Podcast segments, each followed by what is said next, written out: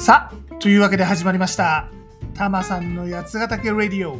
ハッピーエブリデイ。この番組は八ヶ岳南麓でハッピーに暮らしているたまさんが、八ヶ岳暮らしの魅力、地方移住やワーケーションについて、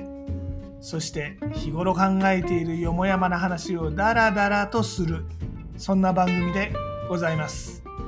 肩の力を抜いて、のんびりとお聞きください。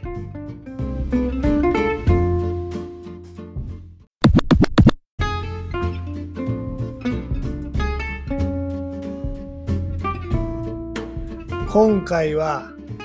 IT 業界特にビッグテックと言われている企業とかコンサルで吹き荒れているレイオフ、まあ、つまりリストラ解雇ですね。のお話でございます、まあ、ちょっとしんどい話題ではございますが必ずしも悪いことばかりではないと思っているのでちょっとこれについてお話をしてみたいと思います。今ですねアメリカに本社のある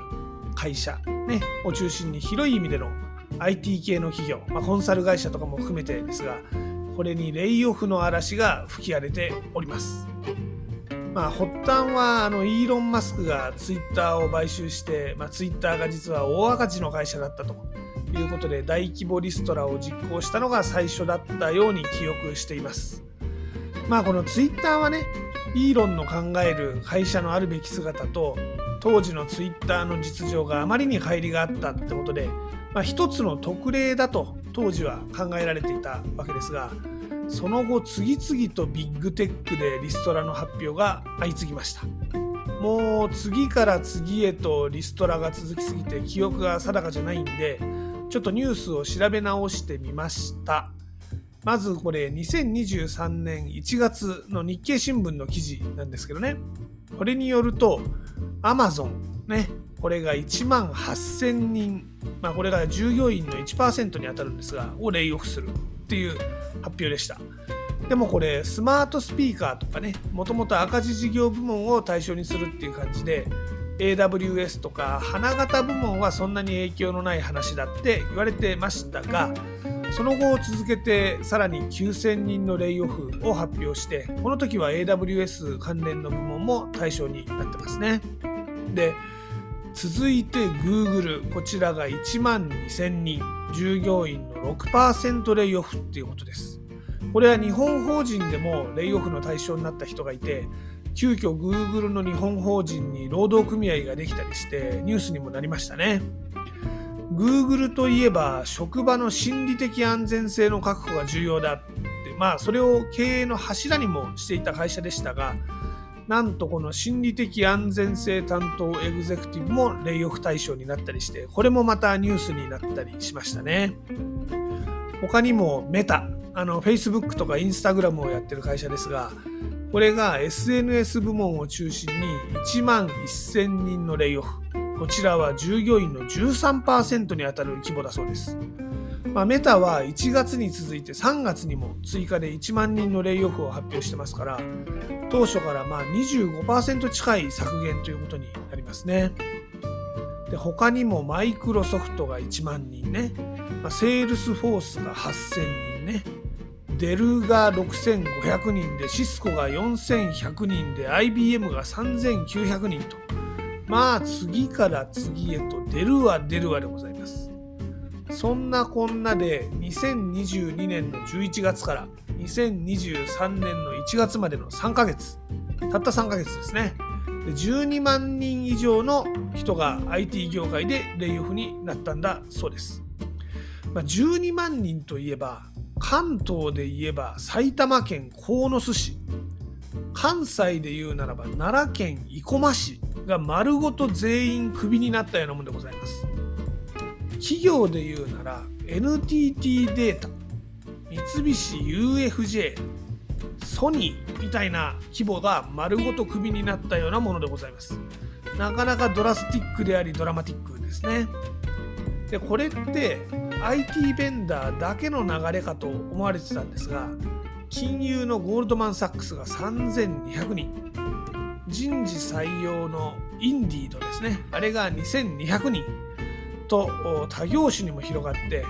まあ、ついには高い給料で新卒就職でね大人気。もう東大とか出た人は官僚になるんじゃなくてコンサルになるんだって言われていたこのコンサル業界にも飛び火いたしました。アクセンチュアが1万9000人マッキンゼーが2000人の削減だそうでございます。でまあこれねもっと小さい会社を含めるとまあもっともっとたくさん出てくるんでございます。例えばタマさんが以前いたドロップボックス。こちらも500人の削減だそうでございます。一見他の会社と比べると少なく聞こえますがドロップボックスってもともとかなり少ない人数の会社なんですねまあ筋肉質っていうか人手ではなくて仕組みで回すような会社だったんでこれ500人というと少なく聞こえますが従業員の16%にも及ぶ削減でございます。まあレイオフに至らずとも採用凍結とか経費削減になっている会社は水面下でもっとたくさんあるわけですね。まあこれねメタとかグーグルとかはコロナのタイミングで IT バブルがあって、まあ、その時に人をたくさん採用しすぎたという理由を言ってるわけですが、まあ、ドロップボックスの例とか見ると別にイケイケ採用していたわけではなく結構人をそんなに取らない会社でしたからキツキツ体制で回していた会社もレイオフしてるっていうことからまあ他にも理由はありそうな感じですよね。まあ一つはもちろん不況っていうのがあると思います。不景気ね。アメリカの地銀破綻とかまあ金融不安が出てきてるんで大手金融業も含めてお金があまりありませんと。で金融業っていうのはこの IT 業界とかコンサル業界の大得意様業界でございますんで、ま、その結果 IT 業界やコンサル業界もお客さんがお金なくなっちゃって厳しくなったっていうのはあると思いますね。で他にもまあ例のチャット GPT 以来ですねこの AI ねの話がすごい盛り上がってますよね。でこの AI のビジネスにおける可能性とかねリスクというかねまあその両方が一気にぶち上がってきちゃったもんで、まあ、各社ともそっちに投資を一気に振り分ける必要が出てきたんでしょうね。ってことでまあそれまではまああんましうまくはいってないんだけどでもないよりあった方がいいな的な部門とか、まあ、そういう人材を一気に切り離してまあ、必要な事業にリソースを最優先しなきゃいけなくなっちゃったってことなんだと思います。いや、これね、正直大変だと思います、業界は。タマさん、以前勤めていた会社で HP というところがございますが、まあ、ここもですね、昔ちょっと状況が悪い時期がございまして、その頃は毎年のように人員を減らしておりました。もうね数パーセントなんて規模じゃなくってもう何割みたいな大なたで人を減らすもんですからまあもちろん出ていく人も大変でしたし残る人も減らす人を選ばなきゃいけない人ももともかく全員が大変だったのを記憶しておりますでもまあこれって AI エンジニアとか新規投資部門にいる人には大きなチャンスがあるっていうことですよね。で AI ビジネスが盛り上がれば当然今度そのソリューションを売るための人員っていうのがまた必要になってくるわけですからね。だもんであのスキルの入れ替えリスキリングは必要になるとは思いますがでもこのレイオフされた人にもどん詰まりの授業で働き続けるんじゃなくって新しく伸び盛りの授業で働くチャンスが生まれるという考え方もできるわけです。まあこれもちろんこれってマクロに見た話ね。でミクロに言えば必ずしもそのレイオフされた個人が新しい世界で採用されるとは限らないんで個人としての幸せ不幸せっていうのはあると思います。まあ、運悪くレイオフに当たっちゃってまあ次がなかなか決まんないっていう人もいると思いますんでね。あのマクロに見ていいことでもミクロに見てたら幸せかちょっと置いときますけれどもね。ただレガシーな働き方のリソースっていうのはもう少なくとも IT 業界とかコンサル業界では今は過剰なんだと。もうレガシーなビジネスっていうのはどん詰まりなんだっていうことなんだと思います一方今のところ NTT やら富士通やら日本の IT 企業っていうのはレイオフの話って出てきてませんね。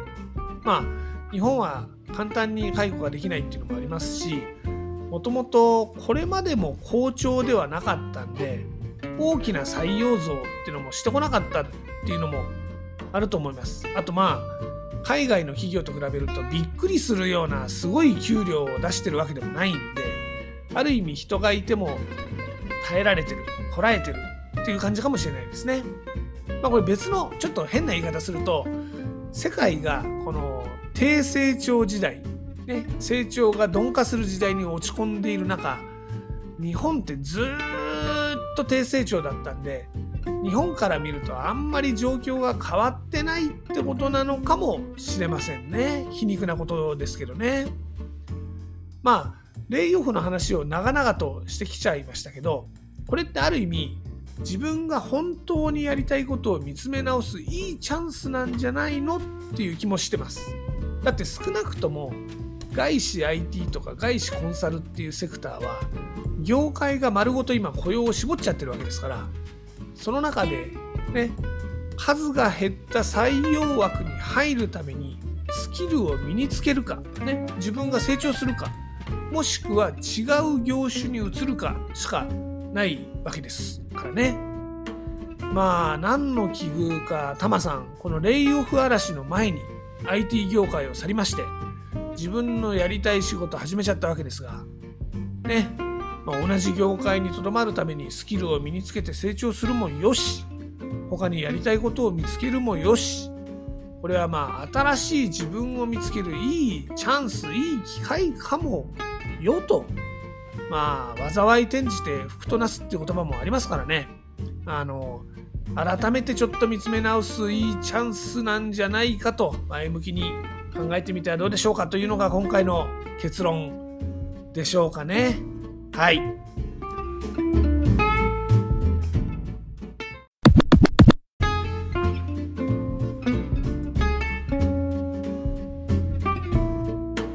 さて、たまさん、八ヶ岳で新しい自分に出会うプログラム「やつくる」始めました。日常を離れた八ヶ岳でワークショップやリトリート活動を体験することで新しい自分を発見します。詳しくはたまさんのブログ「やつナビ」yatsunavi.jp を見てみてください。やつナビでは八ヶ岳で楽しめるアクティビティや移住に役立つ情報もお届けしてますよ。また八ヶ岳暮らしについては SNS でも案内しています。Twitter では全部カタカナで「ハッシュタグたまさんラジオ」を検索してみてください。ちなみにユーザー名はたまさんラジオこれ全部英語ですねたまさんウェディオでございますインスタグラムでは「ハッシュタグブラタマリ的なを検索してみてください。ちなみにユーザー名はヒロドットたまりでございます。どちらもね、いいねとかリツイートとかフォローとかしてもらえると嬉しいです。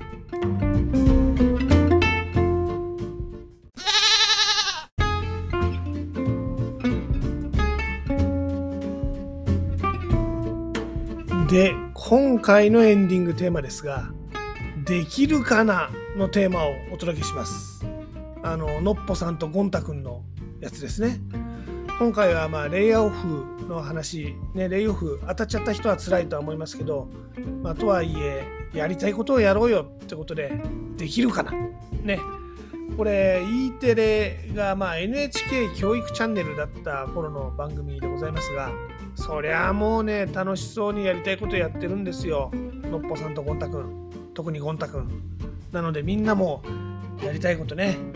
できるかなってことで